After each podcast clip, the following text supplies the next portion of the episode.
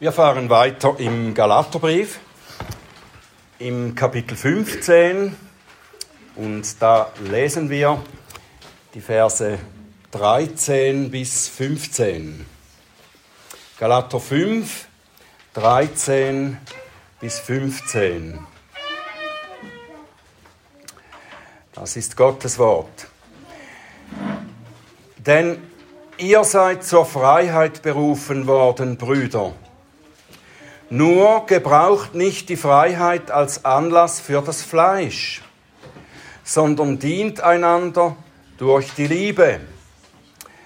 Denn das ganze Gesetz ist in einem Wort erfüllt, in dem du sollst deinen Nächsten lieben wie dich selbst. Wenn ihr aber einander beißt und fresst, so seht zu, dass ihr nicht voneinander verzehrt werdet. Lieber himmlischer Vater, wir danken dir für dein gutes Wort. Wir bitten dich, dass du uns aufmerksam machst, dass wir unsere Herzen öffnen können, um dich, dein Wort zu hören und zu verstehen, was du uns zu sagen hast. Bitte öffne du meine Lippen, dass sie deinen Ruhm verkünden. Amen.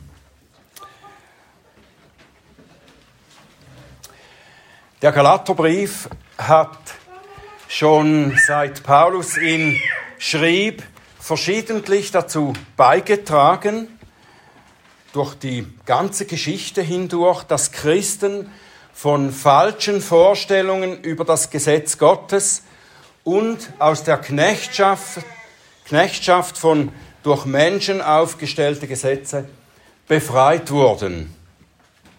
Wir können davon ausgehen, dass die Galater selbst schließlich diese Befreiung erlebten. Viel später, im 16. Jahrhundert, war dieser Brief für den Reformator Martin Luther ein Begleiter auf dem Weg seines Kampfes gegen die gesetzliche Herrschaft der damaligen Kirche. Sein Kommentar zum Galaterbrief von 1519, der hatte zuerst einen großen Einfluss in der Befreiung aus der babylonischen Gefangenschaft der Kirche, wie sie Luther genannt hatte, in einer Schrift, die er auch verfasste. Leider brachte die Reformation auch Auswüchse mit sich die gar nicht heilsam und auch nicht wirklich befreiend waren. Es geschah teilweise das, wovor die Führer der damaligen Kirche warnten, nämlich dass die Befreiung von den bestehenden kirchlichen Ordnungen auch eine Unordnung oder Verluderung mit sich bringen würde. Sie sagten, dass die Menschen mit zu viel Freiheit nicht umgehen könnten. Es kann gut sein, dass auch die Judaisten in Galatien, die Paulus hier mehrfach adressiert hat oder über sie gesprochen hat, kann gut sein, dass diese Judaisten in Galatien auch so argumentierten. Paulus begegnet dieser Gefahr. Und zwar mit der Ausgewogenheit seiner apostolischen Lehre. Er zeigt, dass die Freiheit in Christus nicht eine Freiheit von allem ist. Ja, nicht Freiheit von allen Regeln, sondern Freiheit innerhalb der von Gottes Wort geschaffenen Leitplanken. Und so hat dann auch Martin Luther aus Paulus Lehre die christliche Freiheit beschrieben. Er schrieb im gleichen Jahr, in, der, in dem er die Schrift von der babylonischen Gefangenschaft der Kirche verfasste, schrieb er auch eine weitere Schrift über die wahre christliche Freiheit. Und diese nannte er von der Freiheit eines Christenmenschen. 1520, wenn ihr das auch noch wissen wollt. Und darin begann er seine Ausführungen mit zwei ganz berühmten Sätzen. manche kennen nur diese zwei Sätze aus dieser Schrift. Und die, die zwei Sätze, die sind oberflächlich gelesen, könnten sie zunächst wie ein Widerspruch klingen. Er schrieb, ein Christenmensch ist ein freier Herr über alle Dinge und niemandem untertan. Ein Christenmensch ist ein freier Herr über alle Dinge und niemandem untertan. Und der zweite Satz, ein Christenmensch ist ein dienstbarer Knecht aller Dinge und jedermann untertan. Das ist in Wirklichkeit kein Widerspruch, wie es vielleicht zunächst klingen könnte, sondern es ist tatsächlich das, was Paulus in seinem Brief über die christliche Freiheit, dem Galaterbrief und auch an vielen anderen Stellen lehrt. In den eben gelesenen drei Versen hier in Galater 5, da bringt er das zunächst in kompakter Form zum Ausdruck. Zuerst über die Berufung der Freiheit. Unsere Berufung durch Christus ist eine Berufung zur Freiheit. Vers 13, der das sagt, der knüpft hier noch einmal bei Vers 1 in Galater 5 an, wo es heißt, für die Freiheit hat Christus uns frei gemacht. Und hier in Vers 13 heißt es dann, denn ihr seid zur Freiheit berufen worden. Und dass wir dazu berufen sind, dass er das so ausdrückt, das ist nicht zufällig. Es besagt zweierlei. Erstens, sagt es, dass wir uns nicht selbst befreit haben, sondern durch den wirksamen Ruf Gottes in die Stellung von Freien eingesetzt wurden. Die Sünde hielt uns fest in ihrer Knechtschaft. Wir mussten ihr dienen. Wir waren nicht in der Lage, frei zu wählen, ob wir Gottes Geboten gehorsam sein wollen oder lieber nicht. Jesus sagte in Johannes 8, Vers 34, jeder, der sündigt, ist Sklave der Sünde. Er muss ihr dienen. Und zwei Verse später, Johannes 8, 36, wenn nun der Sohn euch frei machen wird, werdet ihr wirklich frei sein. Das heißt, dass wir ursprünglich, als wir noch keine Christen waren, dass wir sündigten, weil wir mussten, ob wir das merkten oder nicht. Viele Menschen, die keine Christen sind, die würden jetzt nicht sagen, dass sie sündigen müssen. Sie denken, sie leben so, wie es ihnen gefällt. Und ja, das ist gut so, das ist ihre Wahl.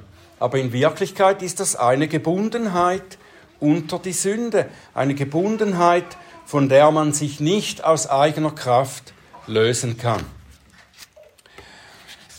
Und es war auch eine Knechtschaft unter dem Gesetz. Das Gesetz hielt uns gebunden, weil es zwar aufzeigt, was gerecht ist und was sündig ist, aber es gibt nicht die Kraft, das Gute zu tun. Das Gesetz gibt uns nicht die Kraft, das Gute zu tun. Das Gesetz fordert nur. Und weil wir seine Forderung nicht Folge leisten können, bleiben wir unter dem Gesetz gefangen. Paulus erklärt, dass er zum Beispiel die Sünde der Begehrlichkeit bei sich selbst erkannte, als er das Gebot hörte, du sollst nicht begehren.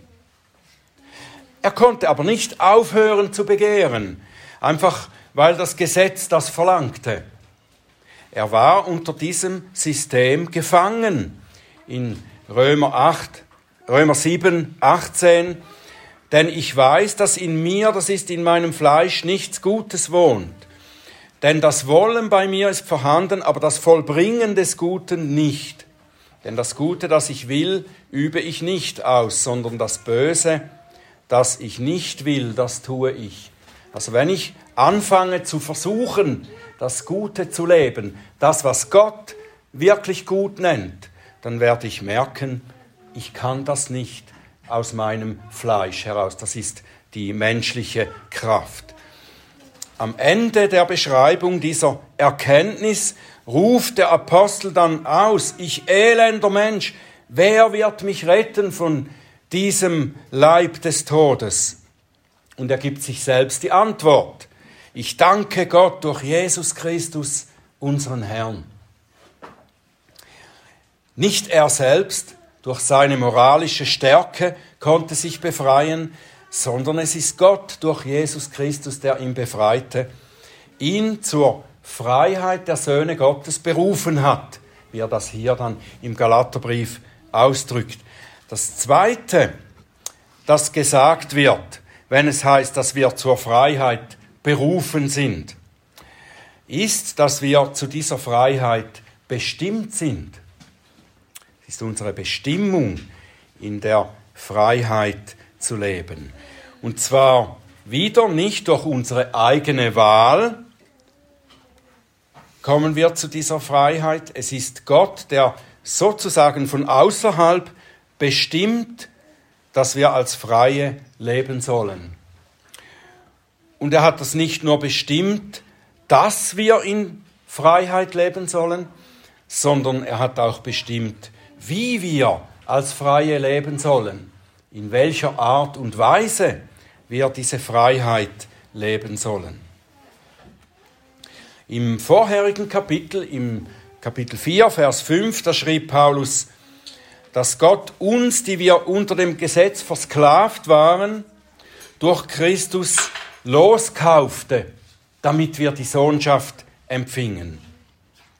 Und das erinnert daran, dass jemand, der einen Sklaven freikaufte, sich damit das Recht erwarb, über das weitere Schicksal dieses ehemaligen Sklaven zu bestimmen. Uns gab Gott die Bestimmung, die Berufung, fortan als freie Söhne zu leben. Und der Apostel erklärt nun im Rest des Kapitels 5 und eigentlich auch bis zum Ende des Briefes, wie das aussieht, wenn wir diese Berufung leben. Die Verse 13 bis 15 hier führen diese Erklärung ein, indem sie mehrheitlich betonen, wie es nicht aussehen soll, wie wir die Freiheit nicht leben sollen. Zuerst spricht er gegen eine falsch verstandene Freiheit. Er sagt, nur gebraucht nicht die Freiheit als Gelegenheit für das Fleisch. Und diese Gefahr, dass wir das tun, ist nun ebenso groß wie die Gefahr der Gesetzlichkeit. Als ich mit 21 Jahren Christ wurde, da kam ich zusammen mit anderen Jugendlichen, sogar ziemlich viele waren das, kamen wir zuerst einmal für kurze Zeit in eine Art geistlichen Höhenflug. Wir waren begeistert im wahren Sinn des Wortes. Wir waren fast täglich beisammen. Wir haben in der Bibel gelesen miteinander, wir haben Andachten gehalten, wir haben ausgedehnte Gebetszeiten gehabt. Und das hat unserem so jungen Glauben sehr gut getan. Es hat uns gestärkt und die Freude war groß. Wir waren so etwa ein Meter über dem Boden, haben wir da geschwebt. Aber mit der Zeit fingen wir an, unseren Glauben mehr und mehr darüber zu definieren, wie sehr wir uns an Gebote und Verbote hielten. Eigentlich mehr darüber, was wir nicht mehr taten.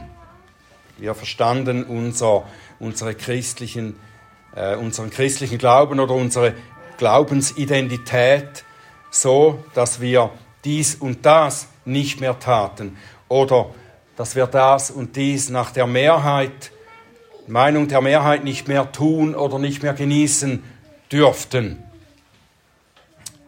Wir haben einander sehr scharf beobachtet, ob wir auch wirklich all das einhalten, was man tun soll und nicht mehr darf. Wir wurden gesetzlich, mit anderen Worten. Aber nach einiger Zeit schlug das Pendel in die andere Richtung wieder aus.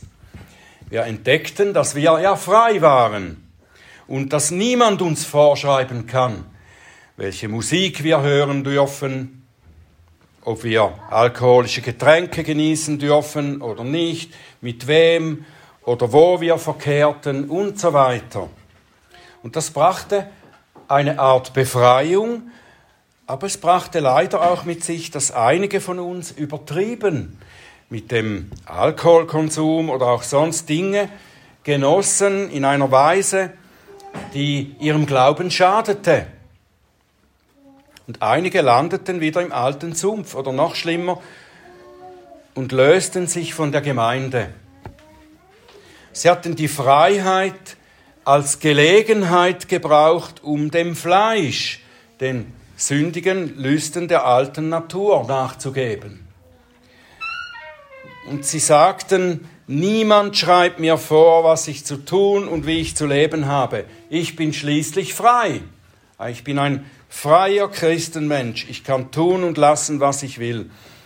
Und so kamen sie ihrer Berufung zur Freiheit in Christus nicht wirklich nach, sondern fielen von neuem in die Sklaverei ihres Begehrens und der Sünde.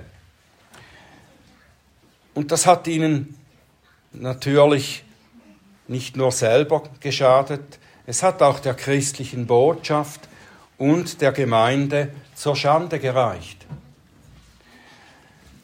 Wir könnten gut sagen, dass diese Haltung eigentlich jetzt nur nach der ersten Hälfte von Luthers zwei Sätzen lebt. Ein Christenmensch ist ein freier Herr über alle Dinge und niemandem untertan. Punkt. Und diese Aussage, die stimmt natürlich. Kein Mensch kann Herr über meinen Glauben, über mein Gewissen, über mein Leben sein. Ich bin frei jedem gegenüber. Aber ich möchte sagen, dass Paulus uns hier eine Weise zeigt, in der wir völlig frei sind gegenüber Mitmenschen und dennoch ihre Diener sind.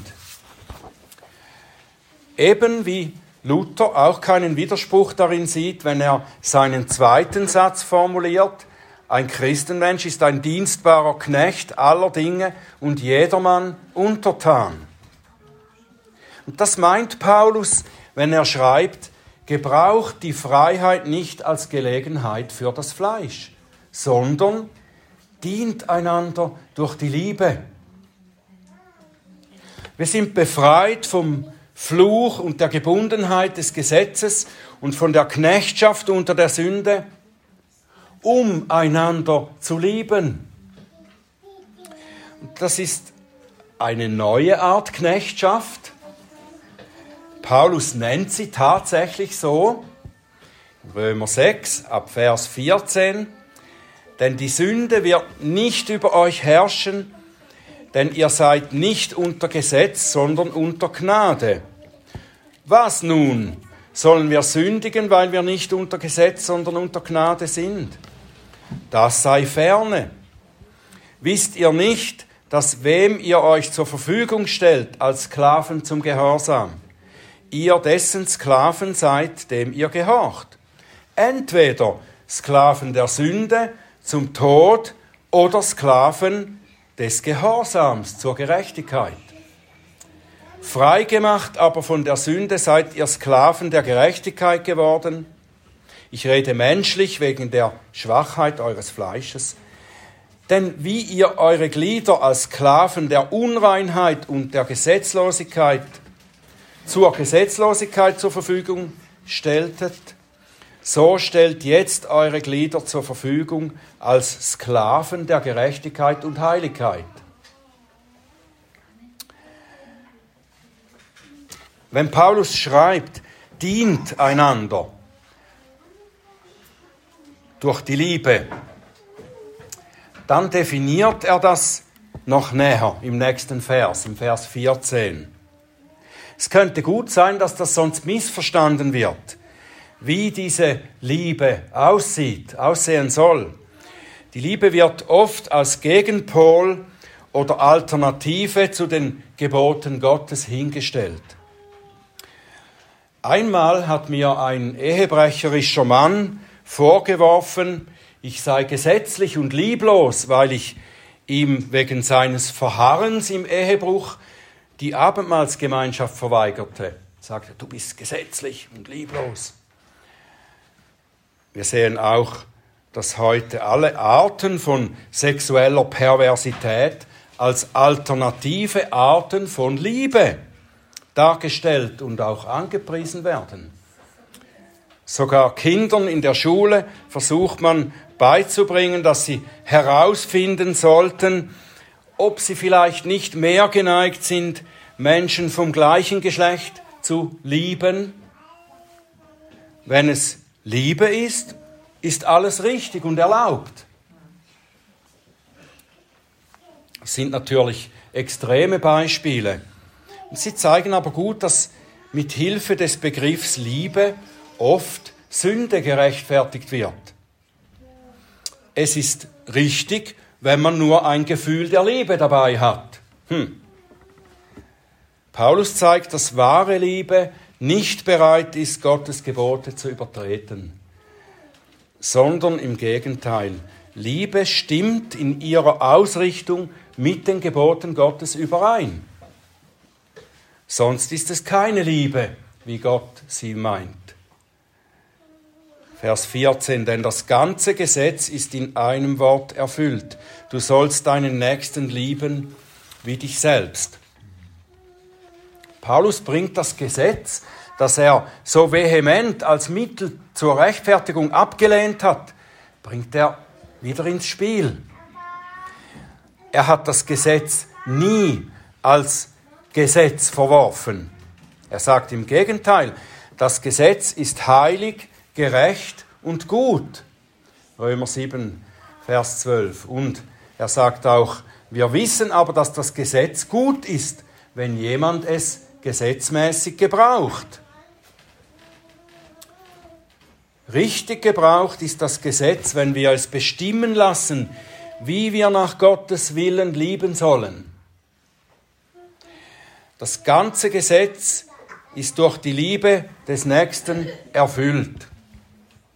In Römer 13, Vers 9 sagt der Apostel auch, dass jedes einzelne Gebot erfüllt wird, indem wir den Nächsten lieben. Nehmen wir die Gebote. Wer seine Eltern und Vorgesetzten ehrt, der liebt sie. Wer seinen Nächsten nicht hasst, beschimpft oder ermordet, sondern sein Wohl sucht und sein Leben fördert, der liebt ihn. Wer seine Ehefrau, ihren Ehemann liebt, ist ihr, ihm treu und bricht nicht die Ehe.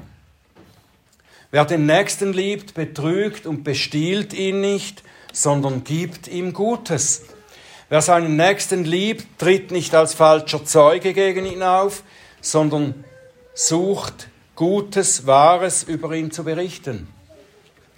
Und wer seinen Nächsten liebt, der beneidet ihn nicht, sondern freut sich mit ihm über Gottes Gaben, die er hat. Nun, was ist mit den ersten vier Geboten? Sie gehören auch in diese Kategorie. Auch sie definieren die Liebe. Nicht nur die Liebe zu Gott, sondern sie sind untrennbar mit den anderen Geboten verbunden.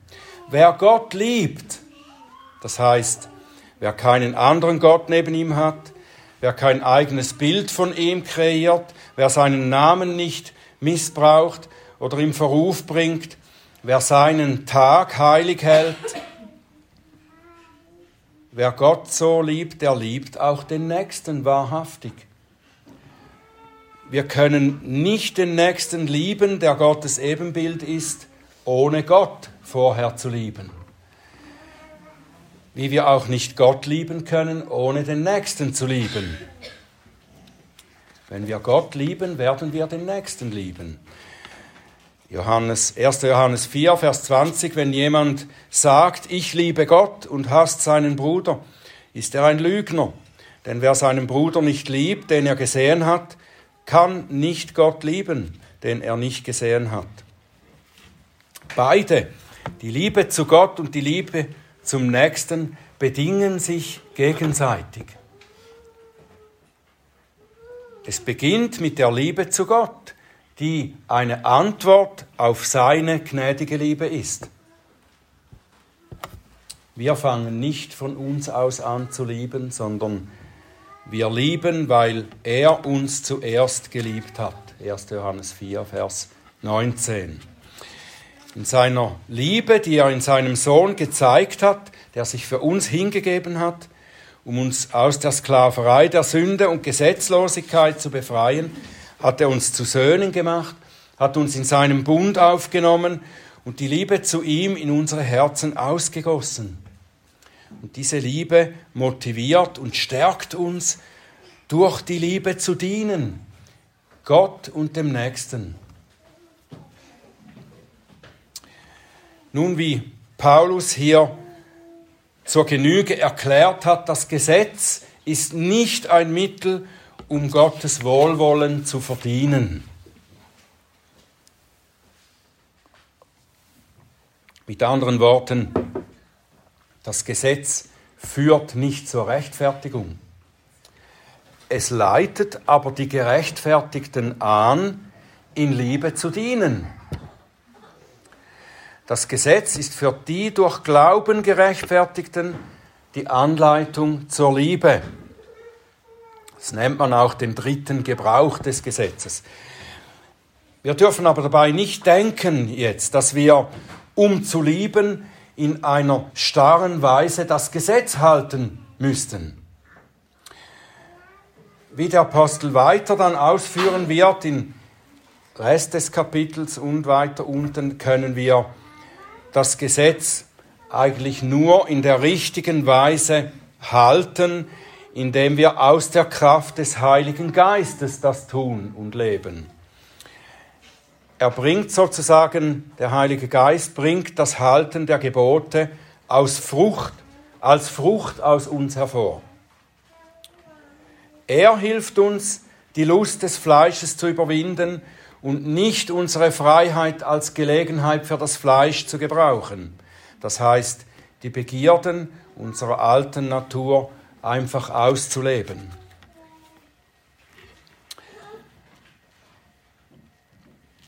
Eine letzte Warnung. Eine letzte Warnung geht nun wohl an beide Parteien in der Gemeinde in Galatien. Also die, die mehr den Judaisten anhangen oder die anderen, die dagegen sind. Diese Warnung, wir tun gut daran, sie auch für uns als Warnung zu nehmen und zu beherzigen. Vers 15. Wenn ihr aber einander beißt und fresst, so seht zu, dass ihr nicht voneinander verzehrt werdet. Oft, wenn in einer Gemeinde über ein Thema oder eine Lehre auch gestritten wird, ist das eigentliche Problem nicht die falsche Ansicht der einen Partei, sondern die Art und Weise, wie darüber debattiert wird. Sicher, die Lehre der Judaisten die war eindeutig falsch und gefährlich. Und sie musste ausgemerzt werden. Und so gibt es auch heute eine Anzahl falscher Lehren, die wir bekämpfen müssen und deren Verkündiger mitunter auch ausgeschlossen werden müssen aus der Kirche, wenn sie nicht umkehren. Aber auch wenn wir scharf unterscheiden müssen zwischen wahr und falsch, sollten wir das immer in der Weise tun, wie auch Paulus das bei den Galatern tat. Er warb in Liebe um ihre Aufmerksamkeit, wenn er ihnen die Wahrheit erklären wollte.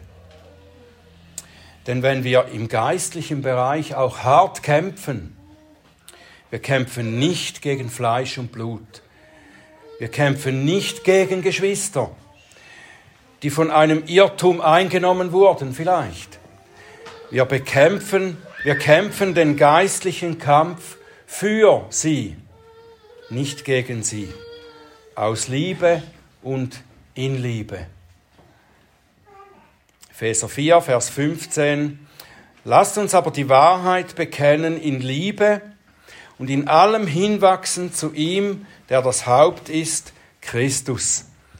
Aus ihm wird der ganze Leib zusammengefügt und verbunden durch jedes Gelenk des Dienstes entsprechend der Wirksamkeit nach dem Maß jedes einzelnen Teils. Und so wirkt das Wachstum des Leibes zu seiner Selbstauferbauung in Liebe. Amen.